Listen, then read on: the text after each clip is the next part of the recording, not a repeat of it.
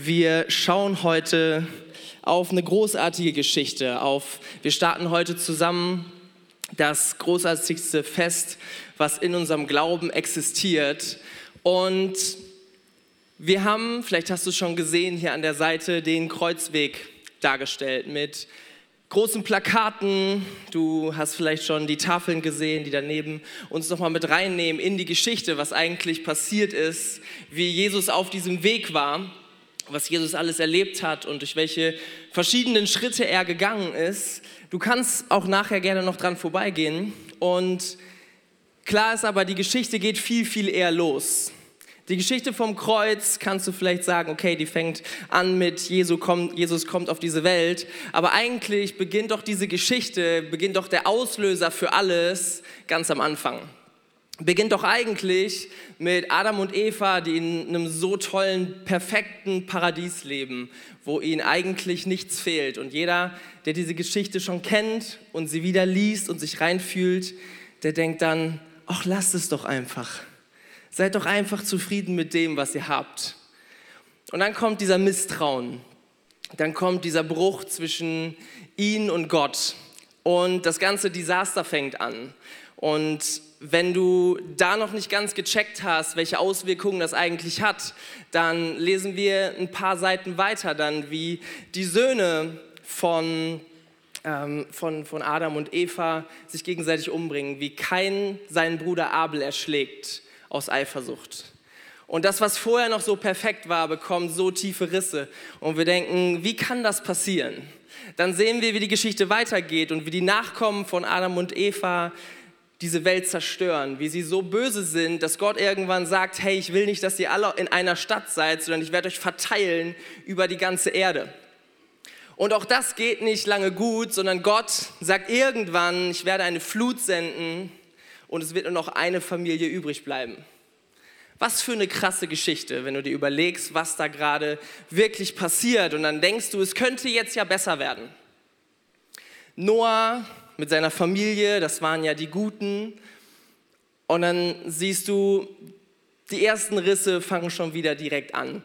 Die Söhne von Noah sind auch nicht durch und durch gut, kommen auch auf komische Gedanken und irgendwie beginnt das Ganze schon wieder von vorne. Gott erwählt sich ein Volk, er wählt sich das Volk Israel. Und das Volk Israel ist nach jemandem benannt, der ursprünglich Jakob hieß. Und Jakob ist ein Betrüger.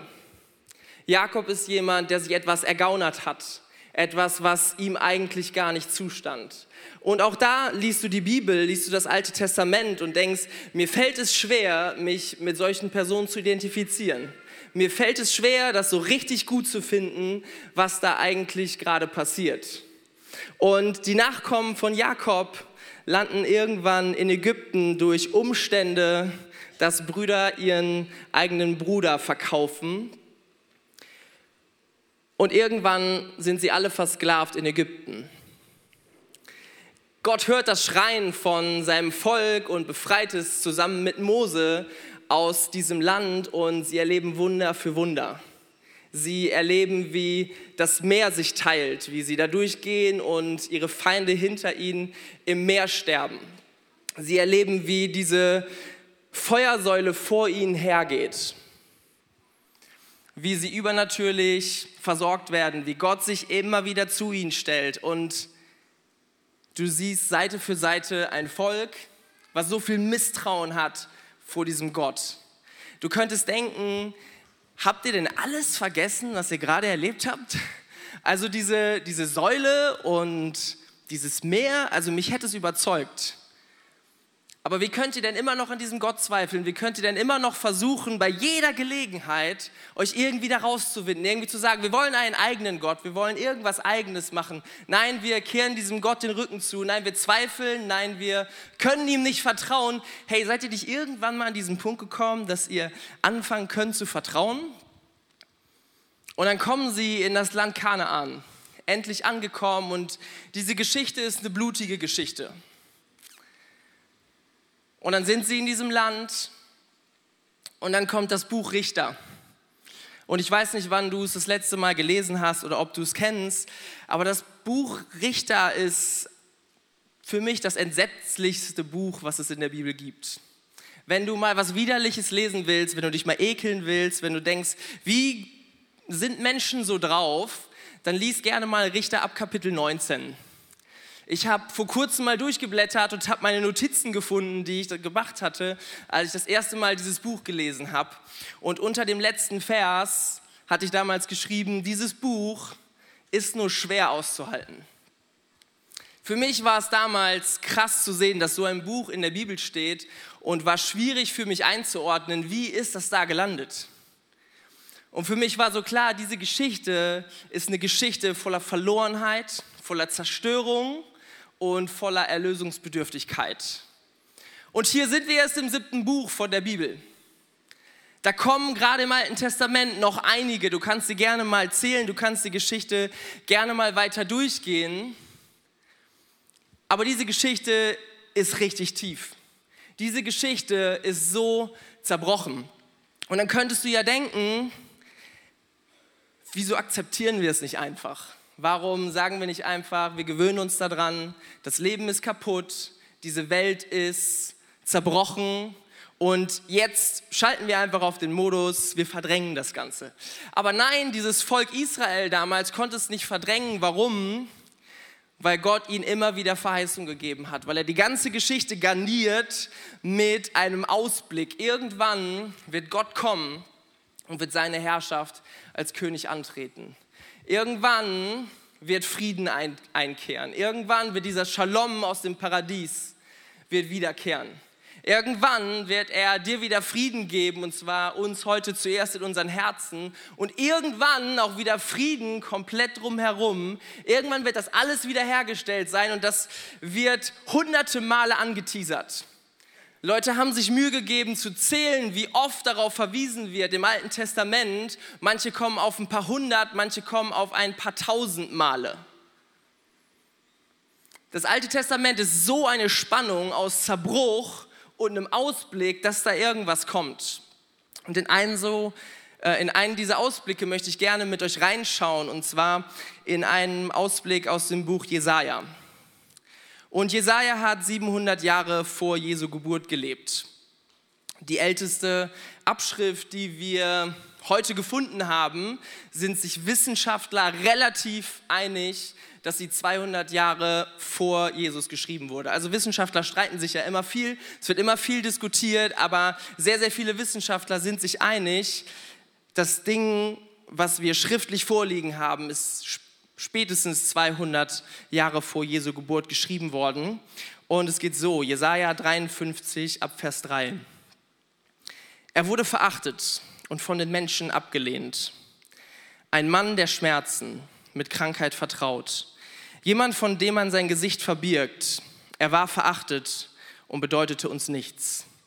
Dennoch, er nahm unsere Krankheiten auf sich und trug unsere Schmerzen. Und wir dachten, er wäre von Gott verächtet, geschlagen und erniedrigt. Doch wegen unserer Vergehen wurde er durchbohrt, wegen unserer Übertretungen zerschlagen. Er wurde gestraft, damit wir Frieden haben. Durch seine Wunden wurden wir geheilt. Er wurde misshandelt und niedergedrückt und gab kein Laut von sich wie ein Lamm, das zum Schlachten geführt wird. Und wie ein Schaf vor seinem Scherer verstummt so machte er den Mund nicht auf. Zwar wies man ihm ein Grab unter Sündern zu, doch wurde er in das Grab eines reichen Mannes gelegt, weil er kein Unrecht getan hatte und kein Betrüger war. Doch es war der Wille des Herrn, ihn leiden zu lassen und zu vernichten. Wenn sein Leben jedoch als Opfer für die Sünde dargebracht wird, wird er viele Nachfolger haben, er wird lange leben und die Absichten des Herrn werden durch seine Hand gedeihen. Er hat sein Leben geopfert und sich zu den Sündern zählen lassen. Tatsächlich aber hat er die Sünden vieler getragen und ist für die Sünder eingetreten. Wenn du den Kontext nicht kennst, dann würdest du denken, da erzählt jemand die Geschichte vom Kreuz einfach nach. Da erzählt jemand, was er erlebt hat oder was er gehört hat, aber vielleicht hast du es auch schon verstanden, dieser Text ist vor Jesus entstanden.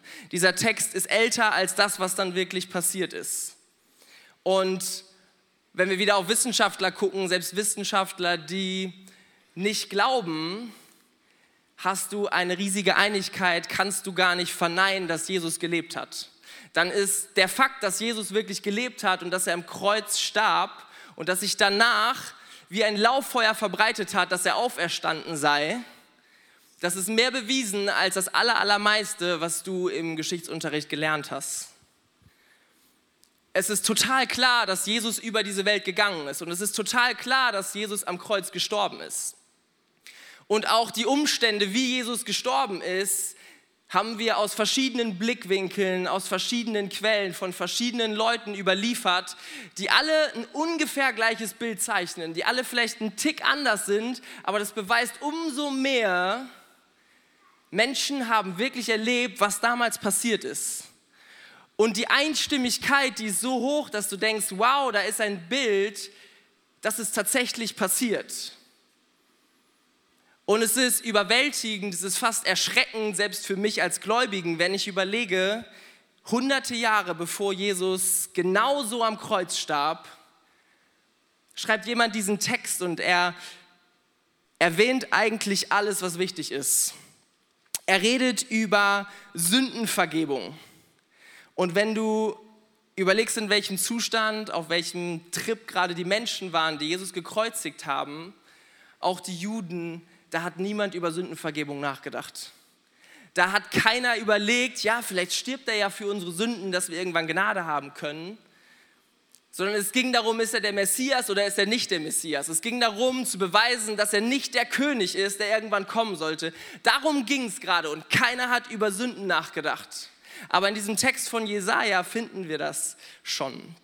Dann sehen wir, dass Menschen denken, dass er verflucht ist von Gott davon spricht Jesaja, ist von Gott geächtet. Und auch das ist etwas, was damals genauso passiert ist. Menschen haben gesagt, dieses Kreuz beweist, dass er nicht der Mann Gottes ist. Dieses Kreuz beweist, der Fakt, dass er jetzt gerade hier stirbt. Deswegen haben ihn Leute auch immer wieder gefragt, willst du nicht doch runterkommen? Hey, willst du dich doch beweisen, dass du Gott bist? Genau in diesem Moment haben Menschen gedacht, es beweist sich gerade, dass er eigentlich von Gott verflucht ist, dass er auf der anderen Seite steht. Und das haben Menschen damals gedacht und Jesaja greift das hier schon auf.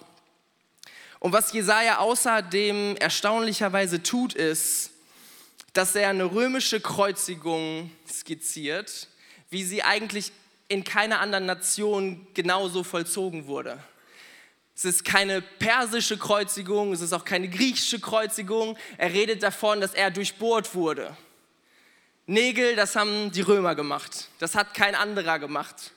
Und außerdem erwähnt er alles, was zu einer römischen Kreuzigung gehörte.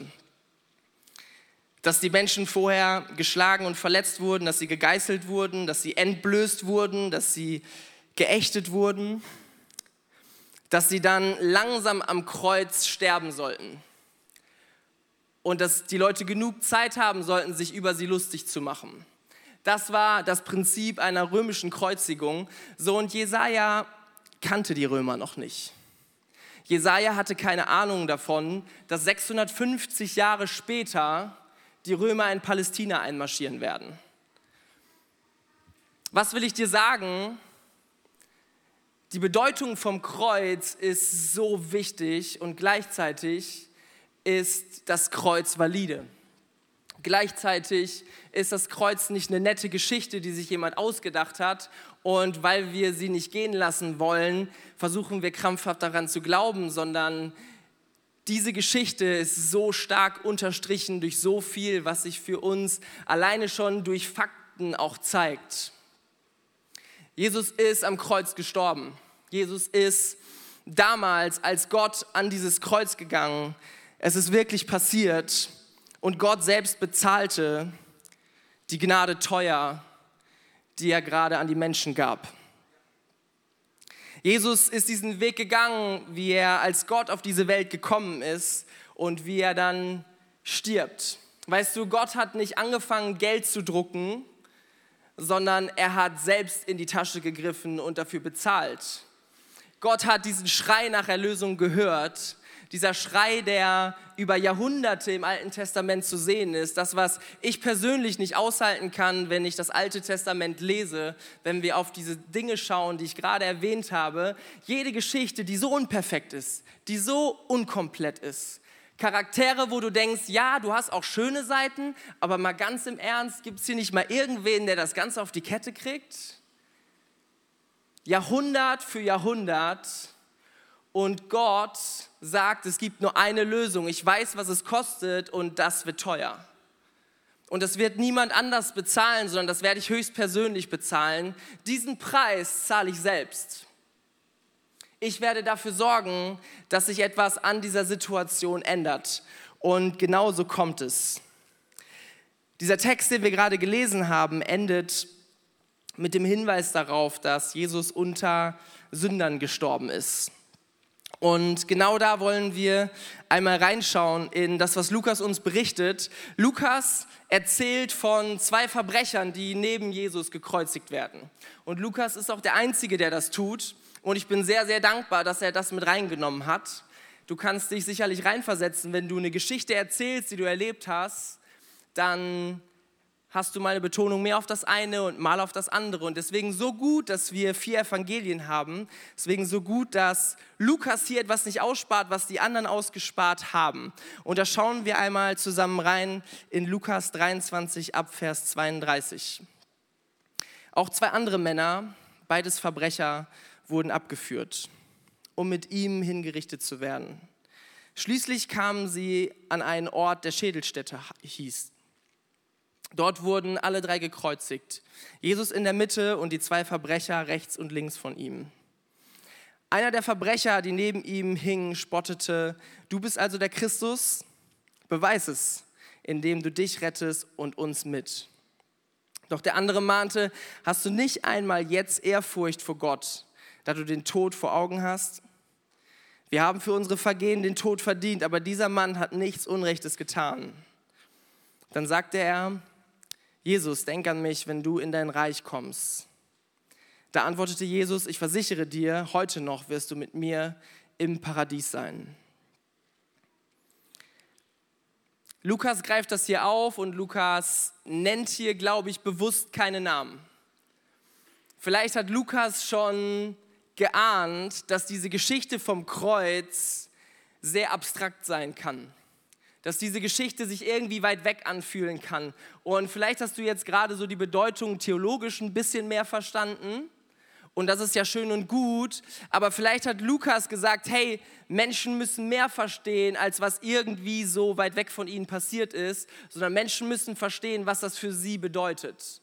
Und deswegen greift Lukas das auf und er zeigt hier zwei Menschen, die neben Jesus sterben. Zwei Menschen, die beide Gnade von Jesus haben könnten, aber die sehr unterschiedlich darauf reagieren.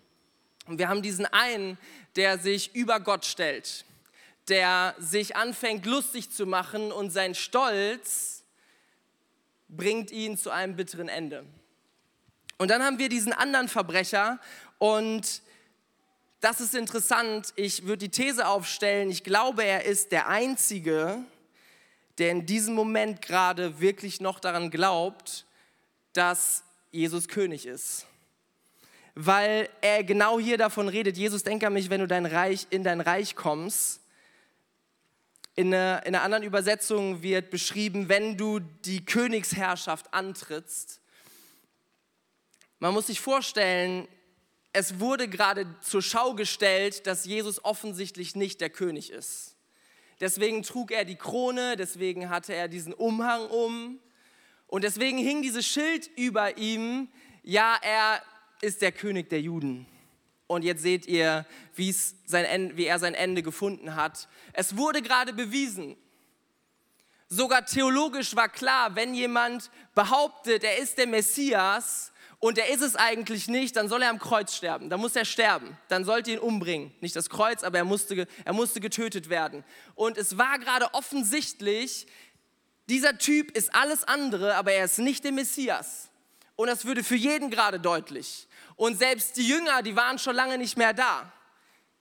Die hatten so viel Angst, dass sie sich irgendwo versteckt haben. Die Jünger haben nicht mehr damit gerechnet, dass das Ding gut endet. Und ein paar standen noch da, deren Trauer größer war als die Angst. Aber selbst sie haben nicht mehr damit gerechnet, haben nicht verstehen können, dass das irgendwie noch gedreht werden konnte. Und dieser Typ hängt am Kreuz und du könntest sagen, hey, bist du dumm? Siehst du nicht, was da gerade passiert?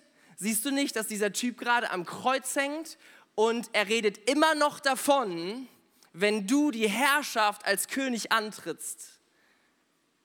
Er glaubt immer noch.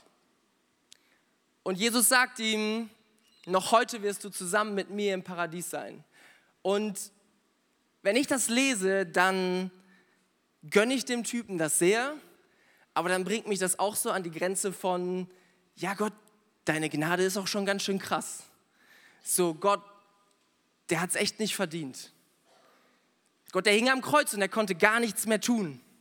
So, er konnte, da ist kein Lebenswandel, da ist keine Heiligung, da ist nichts, was sich später noch in seinem Leben zeigt. Ähm, du siehst Jahre später nicht mehr, hat er das wirklich ernst gemeint. Und ich denke dann über so Sachen nach und ich denke dann, krass, Gnade bedeutet, dass wir es ja wirklich nicht verdient haben. Dieser Typ dreht sich zu Gott und dreht sich zu Jesus und er weiß, er kann nichts tun und er traut sich nicht mal zu sagen, bitte lass mich irgendwie in den Himmel, bitte lass mich ins Paradies. Hey, hast du nicht ein bisschen Gnade für mich? Kannst du irgendwas für mich tun? Sondern er sagt einfach nur, hey, wenn du deine Königsherrschaft antrittst, dann denk an mich. Und das Interessante ist, was denkt Jesus und was sagt Jesus? Wie reagiert Jesus auf jemanden, der sich zu ihm dreht und sagt, ich habe es nicht verdient? Was sagt Gott heute noch zu so einem Menschen? Was sagt Gott vielleicht heute zu dir, wenn du sagst, mein Leben ist genauso kaputt wie dieses alte Testament? In meinem Leben sind so viele Dinge auch passiert, die dort dargestellt sind. Mein Leben fühlt sich leer an, mein Leben ist weit weg von Gott, ich habe so viel Schuld, ich habe so viel, warum Gott auf mich sauer sein sollte. Und vielleicht sagst du auch heute, hey, es ist mir fast zu peinlich, mich zu Gott zu drehen und zu sagen, hey Jesus, hast du Gnade für mich? Vielleicht weißt du, ja, genau das ist das, was du brauchst, aber du fühlst dich so weit weg. Warum? Weil du es so oft bewiesen hast, weil du so oft von ihm weggerannt bist.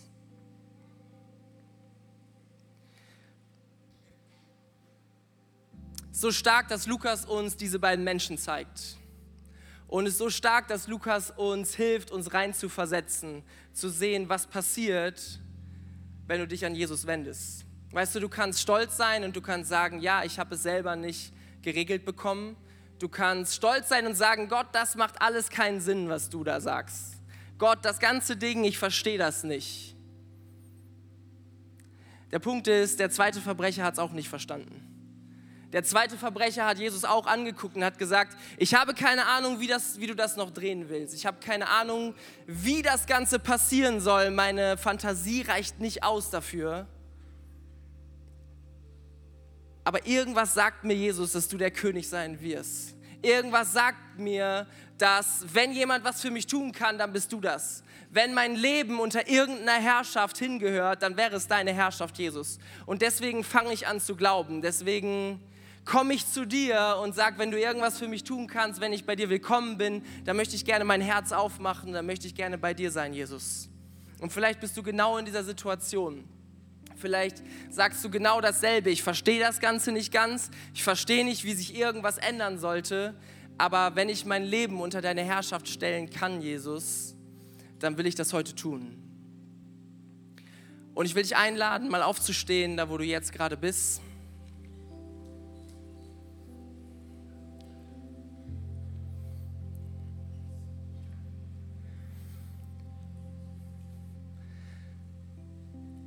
Und wir wollen genau das tun, was wir gerade gelesen haben. Ich will dich einladen, dich auszustrecken nach diesem Gott.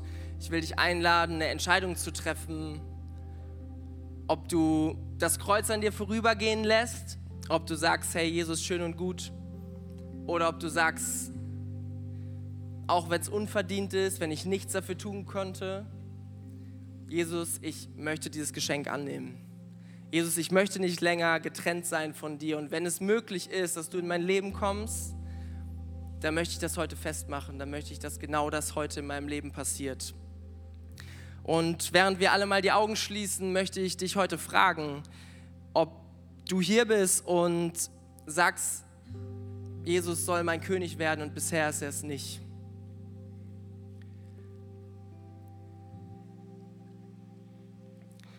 Und wir wollen jetzt gleich beten zusammen mit dir und wir wollen zusammen ein Gebet sprechen, was wir als Kirche jede Woche sprechen. Und dieses Gebet drückt genau das aus.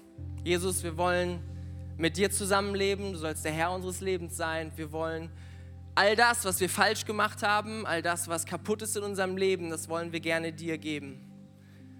Und ab jetzt sind wir deine Kinder. Genau das ist dieses Gebet. Und wenn du sagst, das ist meine Entscheidung heute, genau das will ich, dass das passiert,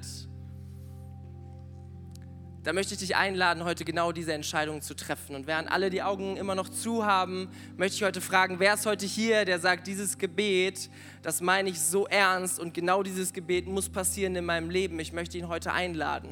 Ich möchte, dass Karfreitag nicht irgendeine nette Geschichte ist, sondern ich möchte akzeptieren, dass Karfreitag wegen mir passiert ist. Dass in Karfreitag etwas steckt, was mein Leben für immer verändert. Ein etwas ist, was Glauben für immer verändert. Und wenn du das bist, dann möchte ich jetzt gerne bis drei zählen und auf drei dich einladen, deine Hand zu heben. Eins. Gott ist so heilig und wir könnten eigentlich niemals zu ihm kommen. Zwei. Aber Gottes Liebe ist so viel größer und Gottes Liebe sieht dich jetzt gerade in diesem Moment. Gottes Liebe möchte bei dir sein. Und Gott lädt dich heute ein, genau das zu tun. Drei. Wer ist heute hier, der sagt, heute an Karfreitag möchte ich vielleicht mein Leben mit Gott ganz neu starten oder zum wiederholten Male. Ich möchte klar machen, dass mein Leben nicht mehr getrennt ist von Gott, sondern ich möchte hier rausgehen mit hundertprozentiger Klarheit. Jesus ist nicht irgendein Gott, sondern Jesus ist mein Gott. Wenn dich das betrifft, dann gib doch Gott gerade mal ein äußerliches Zeichen und zeig uns, wer heute zusammen mit uns hier dieses Gebet betet. Sehr cool.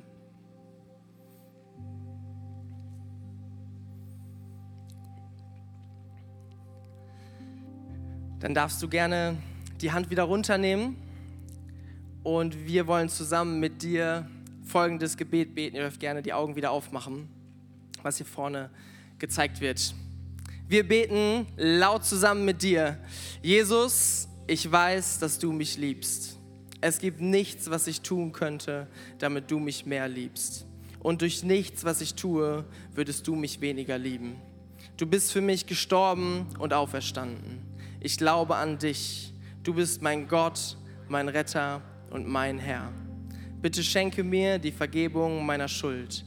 Ich möchte als dein Kind leben und du sollst mein ganzes Leben bestimmen. Ich danke dir, dass ich durch dich wirklich frei bin und ein Leben in Ewigkeit habe. Amen.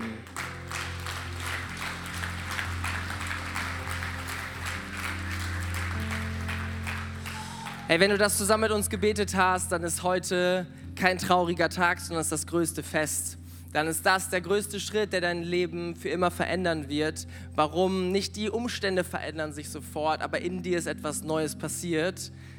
Gott lebt in dir und etwas in dir ist heute zum Leben erwacht.